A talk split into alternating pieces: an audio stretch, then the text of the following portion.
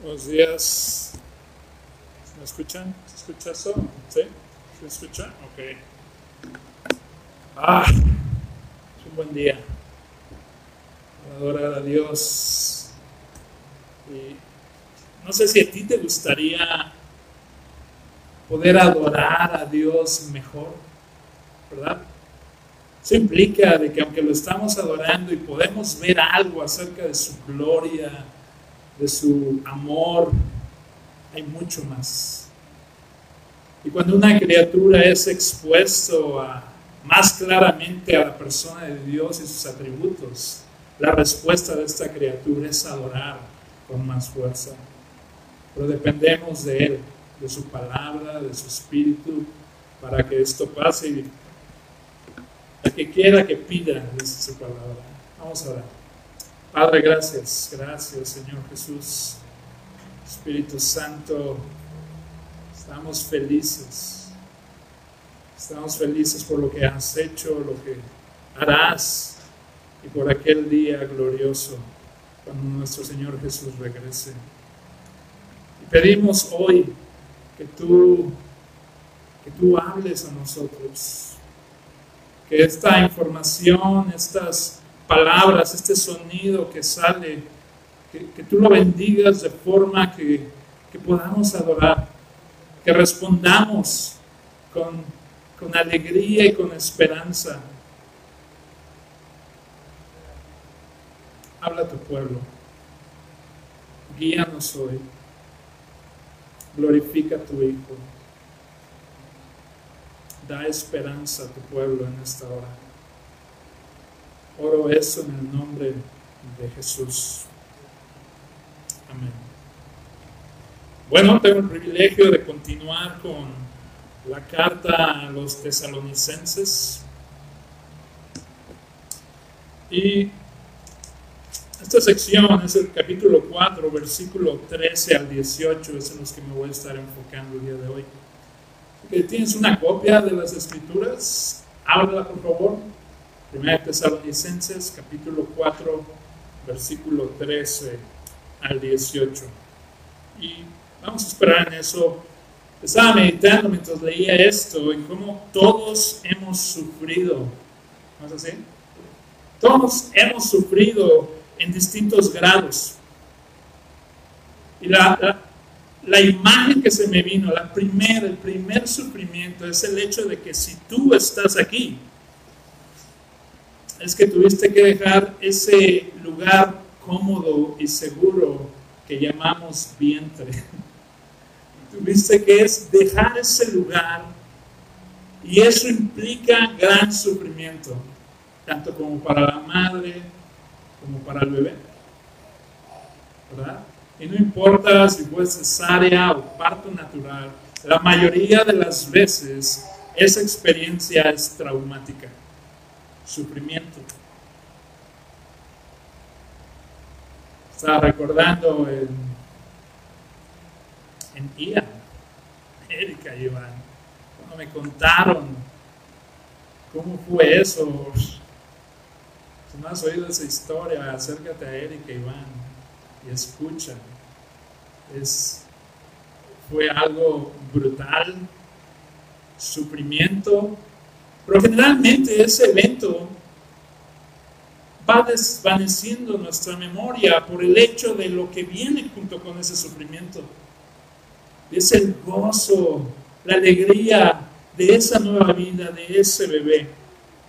Pero la idea es de que venimos a este mundo con dolor y sufrimiento. Y me hacía pensar en Génesis 3:16, cuando le dice Dios a la mujer por causa de la desobediencia de Adán, que ella daría con sufrimiento a sus hijos, multiplicaría sus dolores. Hay otros sufrimientos que nos marcan ferozmente, pérdidas, que no olvidamos. Me refiero a la muerte de un ser querido, de un ser cercano. Y tengo que preguntarte, porque de eso nadie está exento tarde o temprano tendrás que caminar ese camino. ¿Estás listo para enfrentar ese tipo de sufrimiento? Tal vez ya lo has pasado, seguramente lo pasarás otra vez.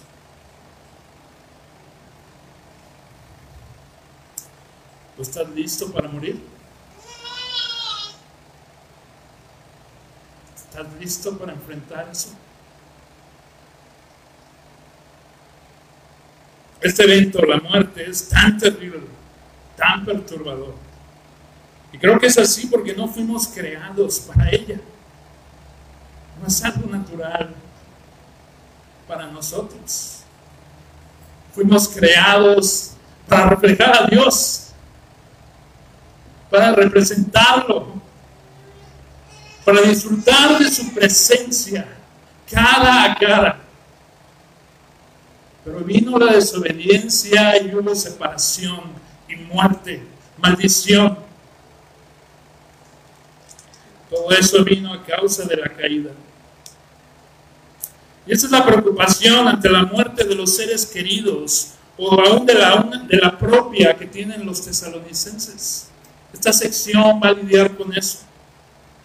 Por un lado, ellos desconocen, ignoran algo, y esa ignorancia genera gran preocupación, gran tristeza.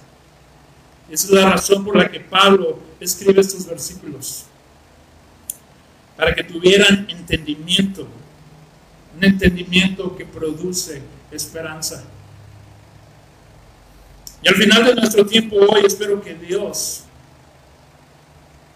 que Dios por medio de su palabra desarrolle un entendimiento en nosotros, que más allá de darnos desesperanza nos dé esperanza y gozo. Estemos fundamentados en esa roca la roca de nuestra salvación, la esperanza que ha traído nuestro Señor Jesucristo. Entonces, hay un libro que he estado leyendo, lo había leído hace tres años, lo he retomado, y en este libro viene, viene una, una plática, tal vez has visto esa película del Señor de los Anillos, ¿no? El rey, el retorno del rey. Y en, esa, en este libro toman un extracto de esa película y es una plática entre Pipín y Gandalf. Ellos están en una situación que lo único que pueden vislumbrar es muerte. Los enemigos están rodeándolos. Son mayor número que ellos. Y Pipín lo único que puede ver es una muerte segura. Y hay una conversación en este libro que quiero leerte hoy. Pipín está aterrado, está con Gandalf. Los enemigos los están rodeando. Y Pipín dice, no creí que iba a terminar de esta manera. Gandalf responde, ¿terminar? No, el viaje no termina aquí. La muerte es solo otro sendero, uno que todos debemos tomar. La cortina gris de lluvia de este mundo se abre y todo se vuelve cristal plateado. Y entonces, ¿lo ves? Pipín contesta, ¿qué? Gandalf, ¿qué Gandalf? ¿Qué es lo que veo? Gandalf responde, riberas blancas y más allá, el país verde lejano bajo la radiante luz del sol. Pipín responde a esto, bueno, eso no es tan malo. Gandalf dice, no, no lo es. Y esto es precisamente lo que observamos en esta sección. Pablo quiere confortar, si ves el versículo 18, termina con esa sección diciendo, por tanto, confórtense unos a otros con estas palabras. Comienza esta sección diciendo, pero no queremos, hermanos, que ignoren acerca de los que duermen, para que no se entristezcan como lo hacen los demás. De principio a fin, esto comienza con ánimo, con una información que pueda hacer la diferencia ante este terrible evento que es la muerte. Entonces, vamos a leer 1 Tesalonicenses 4, versículo 13 al 18. Si quieres seguir, seguir con la mirada, yo leo, pero no queremos, hermanos, que ignoren acerca de los que duermen, para que no se entristezcan como lo hacen los demás que no tienen esperanza. Porque si creemos que Jesús murió y resucitó, así también Dios traerá con él a los que durmieron en Jesús. Por lo cual les decimos esto por la palabra del Señor, que nosotros, los que estemos vivos y que permanezcamos hasta la venida del Señor, no precederemos a los que durmieron. Pues el Señor mismo descenderá del cielo con voz en mando, con voz de arcángel y con la trompeta de Dios. Y los muertos en Cristo se levantarán primero. Entonces nosotros, los que estemos vivos y que permanezcamos, seremos arrebatados juntamente con ellos en las nubes al encuentro del Señor en el aire. Y así estaremos con el Señor siempre. Por tanto, confórtense unos a otros con estas palabras. Entonces, los tesalonicenses desconocían acerca de la resurrección de los muertos. No sabemos cuál es la situación. Sabemos que Pablo llegó ahí después de estar en Filipos, va a Tesalonaica y encuentra también oposición, comparte el Evangelio. Dios milagrosamente salva a hombres y mujeres y después se los tiene que dejar ahí. No sabemos, pero si tú ves a Pablo, la médula espinal de su mensaje, de su evangelio, tiene que ver con la resurrección. No hay forma que Pablo no incluya en su mensaje tan grandes noticias como la resurrección. Pero la verdad es que no sabemos. Tal vez los tesalonicenses no entendieron. O tal vez la cultura y las creencias a las que, a las que los rodeaban y, y, ese momento tan terrible de estar a las puertas de la muerte o de seres queridos que habían muerto, los trajeron un pensamiento no correcto. ¿Sabe cuál es la, la razón? Pablo tiene el remedio a la desesperanza de los tesalonicenses. Y la tenemos aquí. Y doy gracias a Dios, hermanos, que Dios tiene palabra para nosotros cuando enfrentemos esa situación. Él no se desliga de nuestro sufrimiento. Él la valida y Él nos da palabra para poder afrontar ese tiempo difícil. Entonces, este versículo 13 comienza, pero no queremos hermanos que ignoren. Aquí otra vez Él quiere comunicar algo. No quiere que sean ignorantes. Y esto tiene que ver con los que duermen. Y, dormir es un eufemismo acerca de la muerte. Es una forma suave bonita de hablar de algo feo. Y eso me hizo pensar. Hace poco pude ver a través de Facebook el, el funeral de un buen amigo mío un hombre con el que yo trabajé varios años, que murió en un accidente en su granja, terrible, dejando esposa e hijos pequeños y grandes. Y transmitieron el funeral, y en este funeral puedes ver, tanto como pasa aquí en México, como el hoyo lo puedes saber, ver ahí crudo, real, y las personas bajando el cuerpo de su familiar. Pero esto es muy distinto a lo que pasa en Estados Unidos a veces. Ahí tratan de esconder todo este aspecto. En vez de tierra hay una, una alfombra sintética que parece pasto. Y nada más ves ahí el ataúd. Y la gente se va y no ve cuando bajan el cuerpo. Y creo que la idea tiene que ver con evitar pensar en eso, tener una memoria más grata de ese evento. En el funeral de mi amigo, no. Bajaron el cuerpo. varios de sus amigos con cuerdas dejarlo ahí y ellos mismos echaron tierra en ese hoyo y dejaron ahí el cuerpo de su familiar, de su amigo. Entonces duerme, está esa palabra. Dormir es una forma en que el Antiguo Testamento también hablaba, ¿no? que fue y está durmiendo con sus padres. La idea de morir, ¿verdad? Entonces no quieren que ignoren de los que duermen o de los que han muerto. ¿Pero quiénes? Específicamente dice aquí, pues son aquellos que están dormidos en Jesús. Esto habla la idea de creyentes, creyentes que murieron. ¿Recuerdas? Pablo estuvo poco tiempo ahí, no sabemos con exactitud cuánto tiempo estuvo ahí, pero en ese periodo que estuvo ahí dejó enseñanza, Dios salvó personas, Él se fue, Dios continuó su obra y seguramente hubo muertos.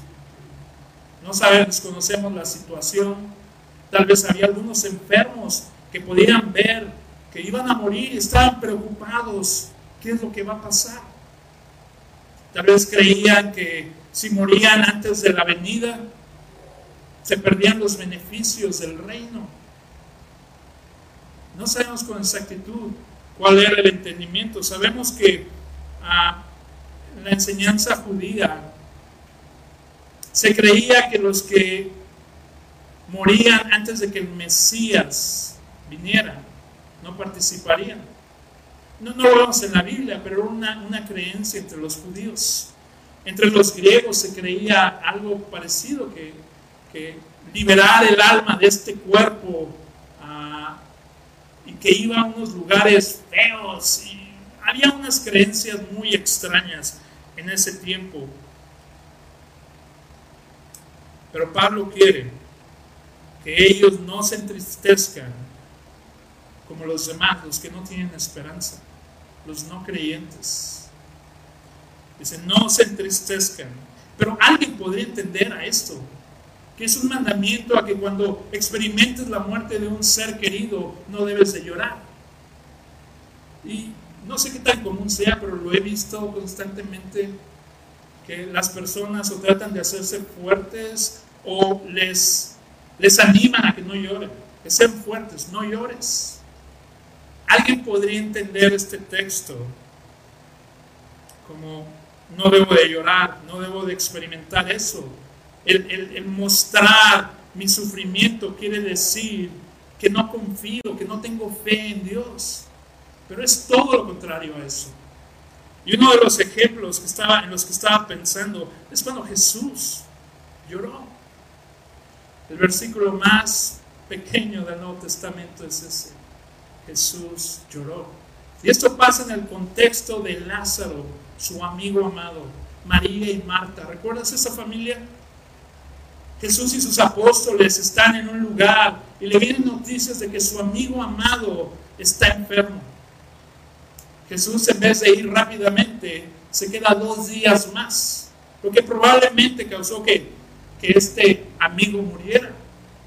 Jesús le dice a sus discípulos que, que que este, este evento tiene un propósito es para la gloria de Dios. Y que su amigo está ya dormido, haciendo referencia a que ha muerto. Los discípulos entienden que está dormido, que está bien, está en un sueño físico, vivo, ¿no? Y, Jesús les tiene que decir, no, él muerto.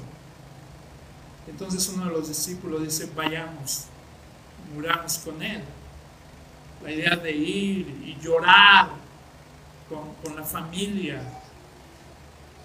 Entonces Jesús llora. Está ahí en, en Juan 11:33. Jesús llega, María al escuchar que Jesús está cerca, va y lo encuentra, se avienta a sus pies, le dice, Señor, si tan solo hubieras estado aquí, mi hermano Lázaro no hubiera muerto. Esta mujer María fue seguida por otros judíos que pensaban que ella iba tal vez al sepulcro. Y van con ella, ven que se lanza a los pies de Jesús y ellos están llorando también.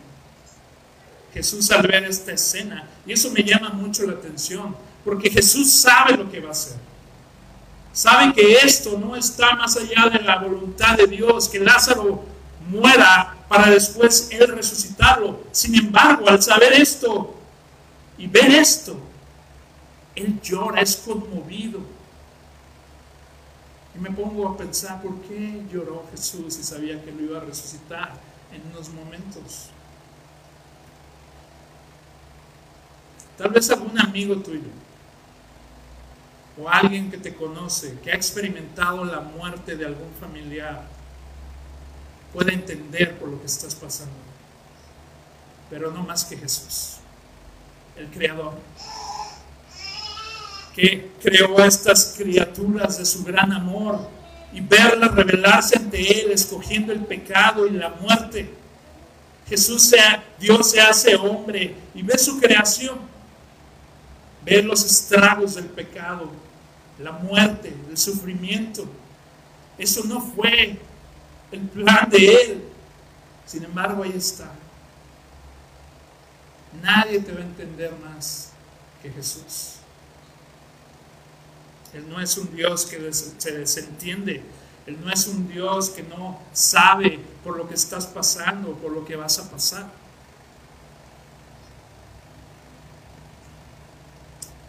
Entonces Jesús sufrió y los creyentes también sufrimos. Pero lo que no quiere Pablo es que, es que experimentes una tristeza desesperanzadora, que pierdas toda esperanza. No. Y estaba pensando en algunos ejemplos culturales o de algunas religiones.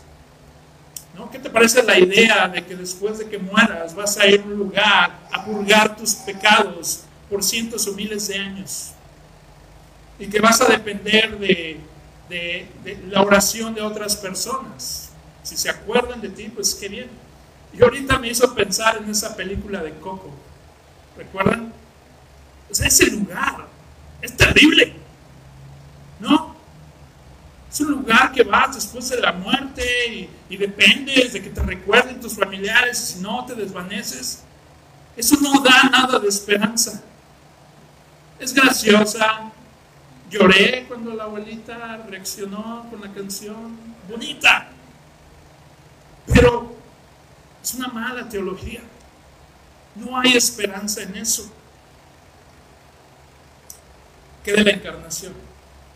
La idea de que según lo que hagas aquí, el karma, te portas bien, pues después cuando mueres regresas aquí, tal vez de una mejor manera, pero si no, puedes regresar como un animal una rata. De hecho es por eso que las culturas que creen en eso no tratan bien a las ratas, porque puede ser tu tío, tu abuelito. Eso no trae nada de esperanza. Hay otras ideas modernas que realmente no son modernas, es como la encarnación. Estaba viendo este programa, estos dos hombres, este hombre que invita a distintas personas y está platicando de distintos temas. Y están hablando acerca de la idea de que la vida después de la muerte. Y, el conductor rápidamente contesta, ah, no, eso no me llama la atención. Pero al mismo tiempo él dice, ¿qué tal de la idea de que regresamos constantemente? La encarnación. La misma burra no más que revolcada, decía mi mamá. ¿Y qué tal que si regresas, pero conforme has vivido, traes cierta experiencia y cuando regresas eso te sirve? No sé exactamente cómo te sirve eso, si no recuerdo nada. Y es esa idea, es, rechazar la revelación bíblica acerca de lo que viene y tomar algo más. Pero ¿qué de aquellos creyentes que tienen una idea acerca de un cielo, pero un cielo incorpóreo, un cielo no material, no montañas, no ríos, no cuerpo, un lugar allá en, la soledad, tú en tu nube, con tu arpa, ¿te, ¿te da ánimo eso? ¿No? ¿No te da ánimo? Pues no. Pero esa no es la enseñanza bíblica. Eso no es el final de nosotros, criaturas que fuimos creadas para tener un cuerpo y disfrutar de una creación física. Entonces, versículo 14. Porque si creemos que Jesús murió y resucitó, o sea, esa es la razón por la cual puedes aspirar a esperanza, a anhelar una alegría que se culmine en el futuro. Y la razón es que Jesús murió y resucitó.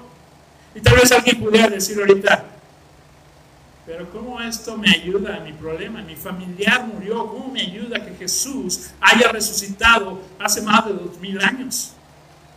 Gloria a Dios. Pues tenemos que seguir leyendo. Dice el 14. Porque si creemos que Jesús murió y resucitó, así también Dios traerá con él a los que durmieron en Jesús. En la, en la teología judeocristiana, la resurrección es la columna vertebral de todo el cuerpo. Sin la resurrección todo se viene abajo. ¿Te pones a pensar? O sea, ¿cuál fue? Vino la desobediencia, el pecado y eso dio a luz qué? La muerte. Y Dios promete revertir eso y arreglar el problema. ¿Qué es lo contrario a muerte? Resurrección, vida eterna. Entonces, el hecho de que Jesús resucitó, ese es el boleto, esa es la garantía de los que han creído en Él también resucitarán. Por eso es tan importante este evento en la Biblia que Jesús haya resucitado. Por eso tenemos el domingo de resurrección. Por eso celebramos ese evento. De hecho, el no tener ese evento, fíjate cómo habla Pablo a los Corintios. A ver si puede decir ahí, Corintios, 1 Corintios capítulo 15.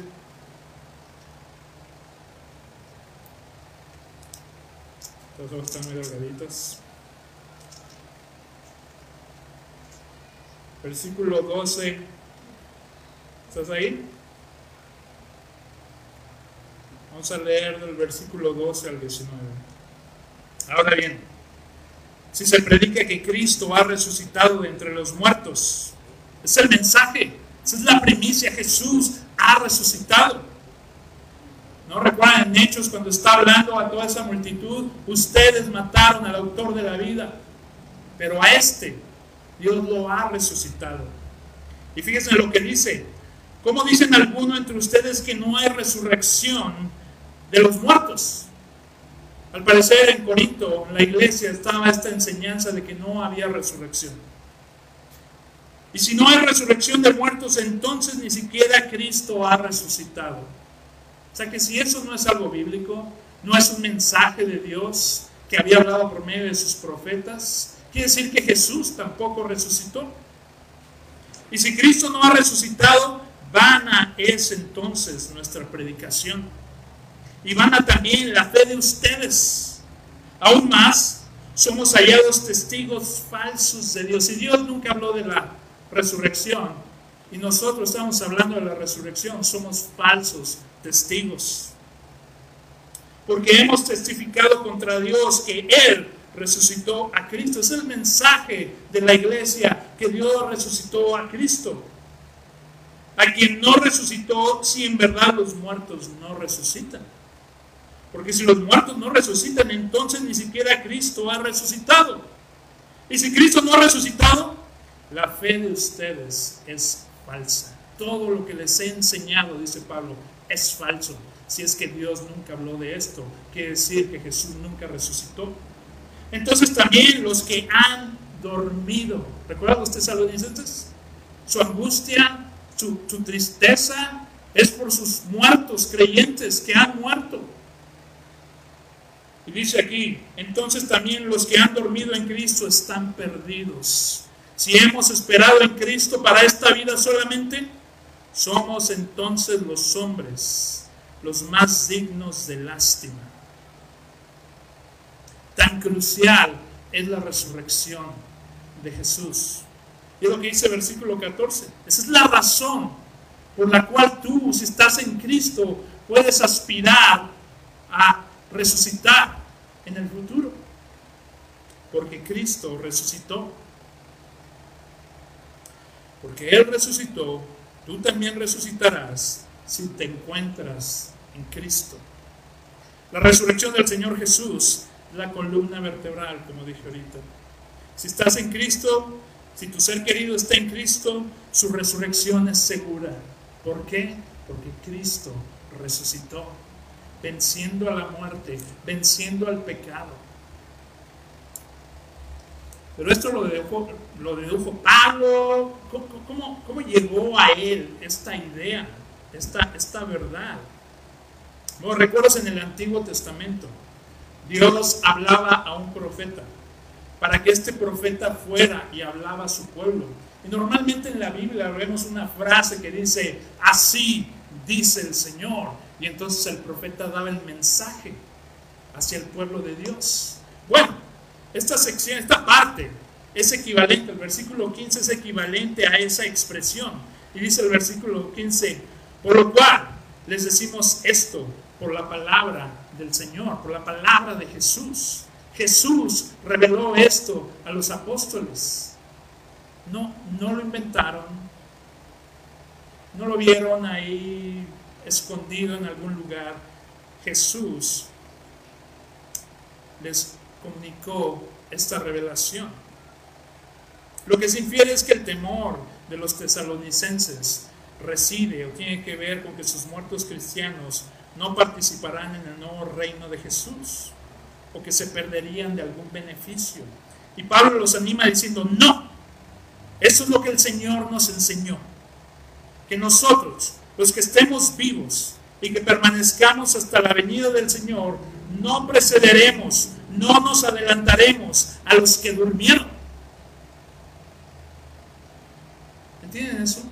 Esto quiere decir que cuando venga el Señor Jesús, los santos del Antiguo Testamento, de distintas épocas, junto con nosotros, estamos hablando de Adán, Eva, Seth, ¿cómo se llama el hermano que mataron? No. Abel, Seth, Jacob, Moisés, Isaac, David. ¿Qué más? Muchos más. Enoch, que caminó con Dios. Juan el Bautista. Los misioneros que fueron mártires en nuestra era, muriendo al ir a llevar el Evangelio. Ellos también junto con nosotros, nadie se adelantará. Ese es el temor, ¿no? ¿Qué va a pasar con ellos? Se van a perder de esto. Vamos a tener beneficios que ellos no. Dilos. Dice, no, no precederemos, no nos adelantaremos. Juntos, ellos resucitarán. ¿Qué más dice ahí? Versículo 15 dice que nosotros los que estemos vivos y que permanezcamos hasta la venida del Señor, no precederemos. Esto quiere decir, no nos adelantaremos a los que durmieron. Todos seremos testigos de la segunda venida del Señor Jesús. Y el Señor Jesús habló y enseñó de esto, de este evento. Vamos a Juan 5.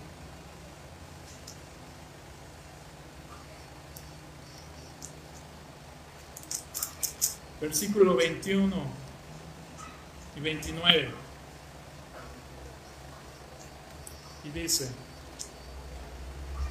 porque así como el Padre levanta a los muertos y les da vida, lo que quiero que, que esta no es una enseñanza paulina nada más, algo que él inventó. Hay muchos que creen que de hecho la iglesia es gracias a Pablo, que no tiene nada que ver con el mensaje de Jesús. Pero lo que vemos aquí es lo opuesto. El mensaje de Pablo es el mensaje que recibió directamente del Señor Jesús. Eso lo encontramos en Gálatas. Y dice, porque así como el Padre levanta a los muertos y les da vida, así mismo el Hijo también da vida a los que Él quiere. Porque ni aun el Padre juzga a nadie sin que todo juicio se le haya confiado al Hijo, para que todos honren al Hijo así como honran al Padre. El que no honra al Hijo, no honra al Padre que lo envió.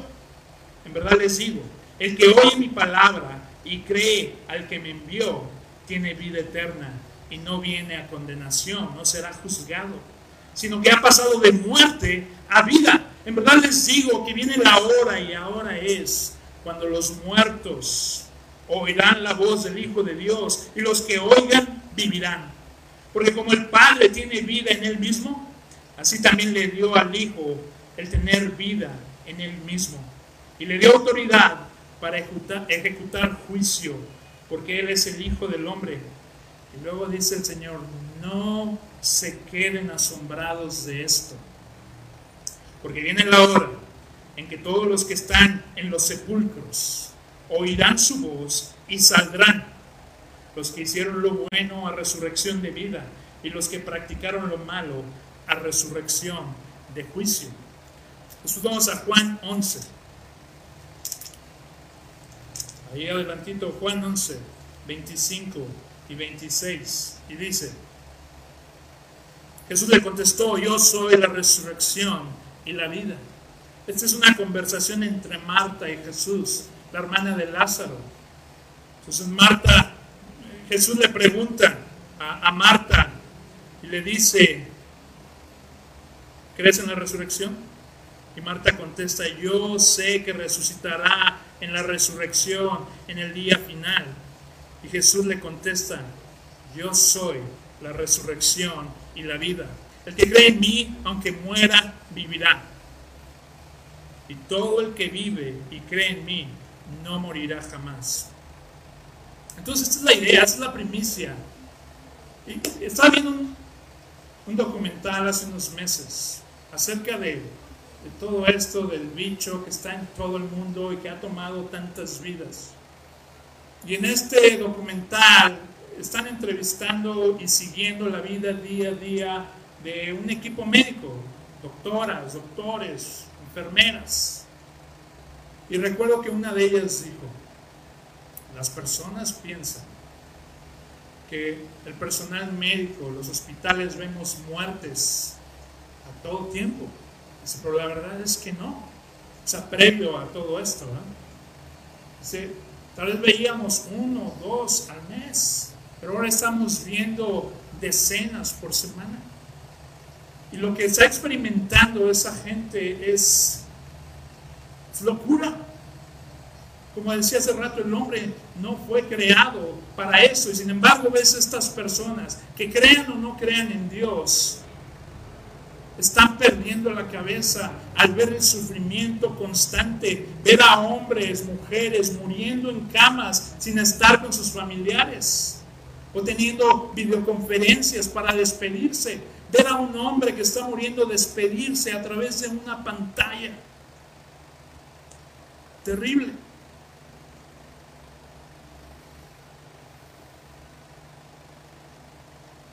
Nosotros tenemos esperanza. Los tesalonicenses la tenían, pero no la entendían. Mi pregunta a ti es, ¿entiendes esto? ¿Tienes esa esperanza? Y, y, esperanza tiene que ver más con entender esto. Tiene que ver con el hecho de que has creído en Jesucristo. Que tus pecados han sido perdonados. Que la ira de Dios ya no está sobre ti que has pasado de muerte a vida. Y que aunque experimentes la primera muerte, no experimentarás la segunda, sino que más bien en su segunda venida, el Rey de Reyes y Señor de Señores gritará con voz de arcángel, con trompeta de Dios y resucitarás. Pero esto depende de cómo te relacionas con el Hijo de Dios en este momento. ¿Tienes esperanza? O no? Y es una pregunta importante. Es una pregunta que te tienes que hacer. Porque como hemos visto, la vida no la tenemos comprada. Puedes tener menos de 15 años y experimentar muerte saliendo de aquí. Y esta es la gran pregunta de este día. ¿Tienes esperanza? ¿Estás en el Hijo? ¿Experimentarás resurrección.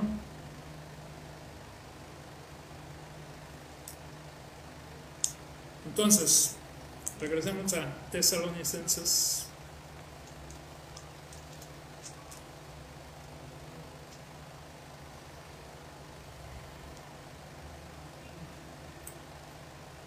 Entonces tu resurrección depende de la resurrección de Cristo y tu relación con Él hoy.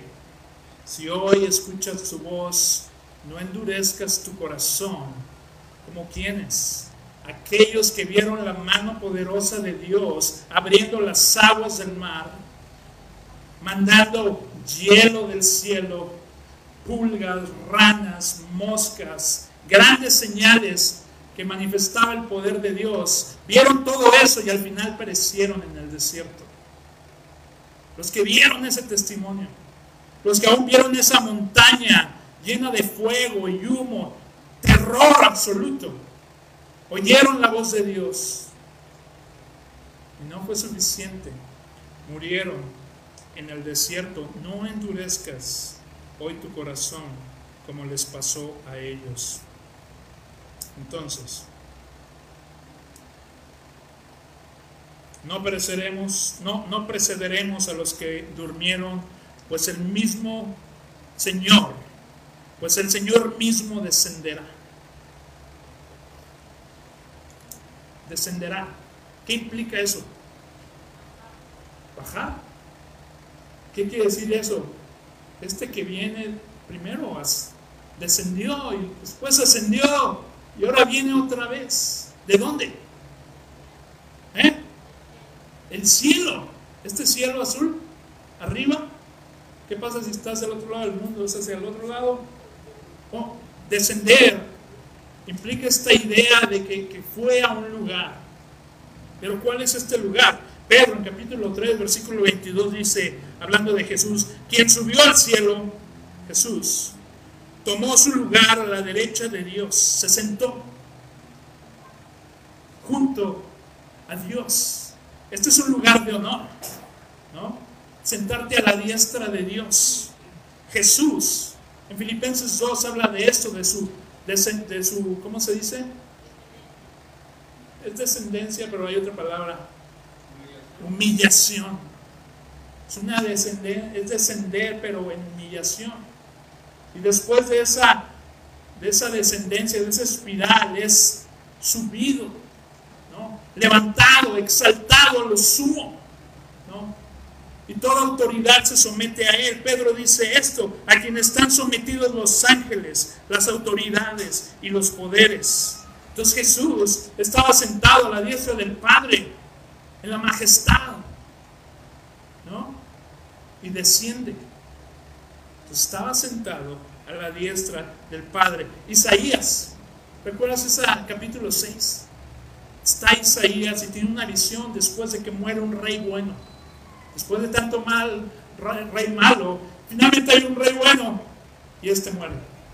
Isaías está desesperado. ¿Qué va a pasar con el pueblo de Dios? Y tiene esta visión. Y en esta visión que ve,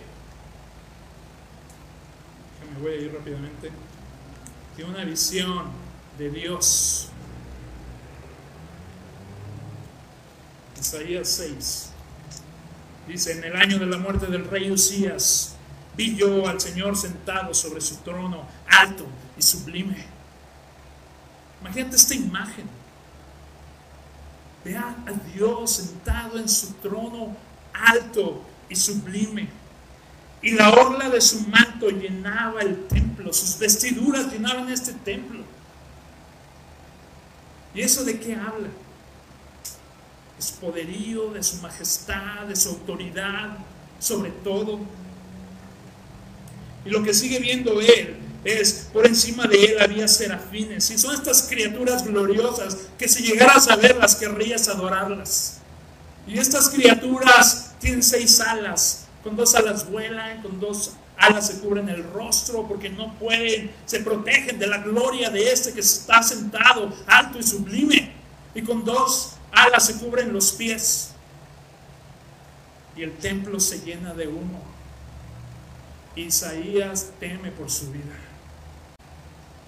¿Puedes ver eso? Juan, en el capítulo 12, dice que ese que vio Isaías en el trono no es otro que Jesús. Velo en capítulo 12, pero ahorita no tenemos tiempo. El que vio Isaías sentado en su trono no es otro sino Jesús. Él estaba ahí y ahora los cielos se abren como una cortina y ahí viene el Señor Jesús. Es el Señor Jesús. Es el lugar de donde desciende. Y después dice, con voz en mando.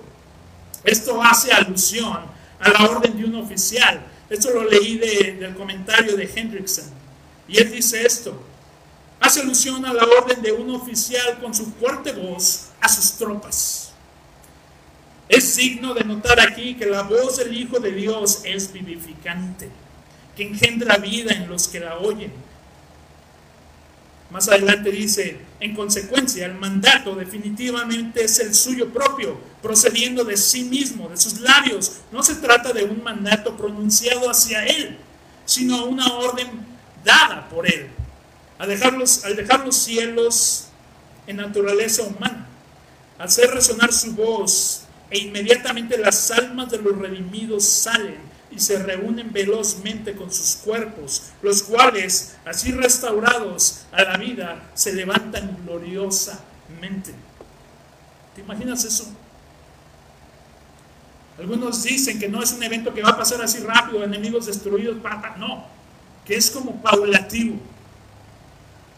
Viene, hay señales en el cielo señales cósmicas que preceden a la venida del Hijo del Hombre.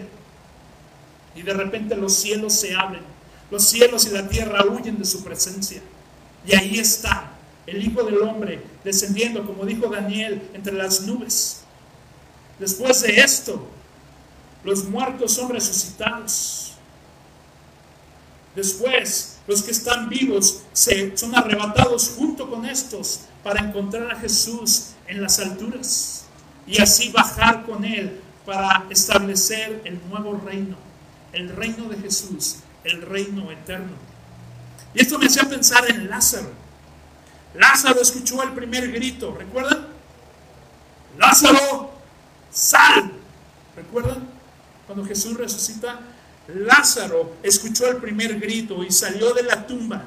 Esta vez responderá nuevamente al llamado de su Señor para no morir jamás.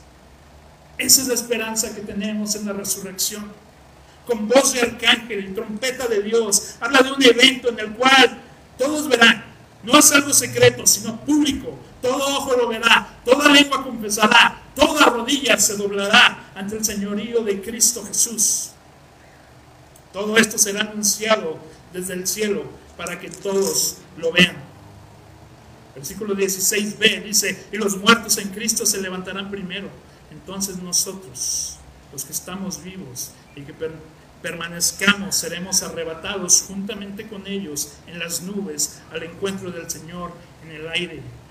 Y así estaremos con el Señor por siempre. No más llanto, no más temor, no más vergüenza Paul Washer dijo esto. Paul Washer. Dice, hermano, cristiano, si piensas que Jesús va a venir y al verte va a tener una cara como de desagrado, no has entendido la gracia de Dios. Cuando Él venga y te vea, te verá con gran amor, te ama, dio su vida por ti y por lo tanto te resucitará para que reines juntamente con Él. Pablo también habla de que en un instante, en un abrir y cerrar de ojos, seremos transformados, que seremos como Él. Paul Washer también dijo, mis hermanos, todavía no se manifiesta lo que has de ser en Cristo, pero si pudieras ver quién serás, no tendrías otra más que adorarte a ti mismo así. Si pudieras ver a un hijo de Adán resucitado en gloria, Dirías, wow, te postrarías ante Él. Y como aquel ángel que sabía su lugar, diría este hombre resucitado, no, me adores a mí, adora al Cordero inmolado, el que dio su vida para que el que estaba muerto tenga vida y viva para siempre. Versículo 18 termina Pablo diciendo, hermanos, cuando pase esto, cuando seas tentado a perder esperanza debido a la muerte de algún ser querido o la tuya propia, confórtense con esto, con estas palabras, porque Él ha resucitado, nosotros resucitaremos. Viviremos eternamente, no en una nube, solos cantando con una arpa, sino seremos resucitados para vivir en un nuevo cielo y una tierra nueva. Como tarea les voy a dejar leer Apocalipsis 21,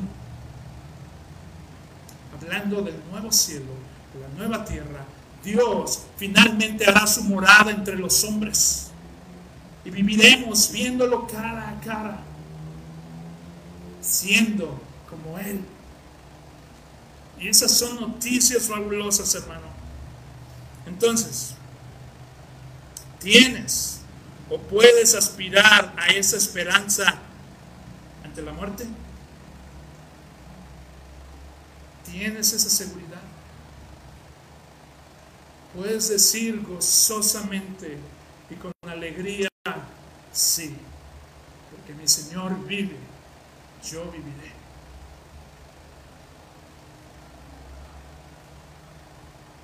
¿En verdad lo has hecho? ¿Has creído? Si todavía no lo has hecho, acércate a alguno de los pastores. Habla con ellos. Ellos te guiarán, ellos te ayudarán. No conviene, no te arriesgues a no estar seguro, segura de tu redención, de tu resurrección futura. Y para ti el que has creído, ánimo, ánimo, permanece fiel, sigue adelante. Cualquier sufrimiento presente no se compara con las glorias venideras. Habla a otros de esto, aún a mí, donde todos necesitamos ser recordados de las glorias futuras. Vamos a orar.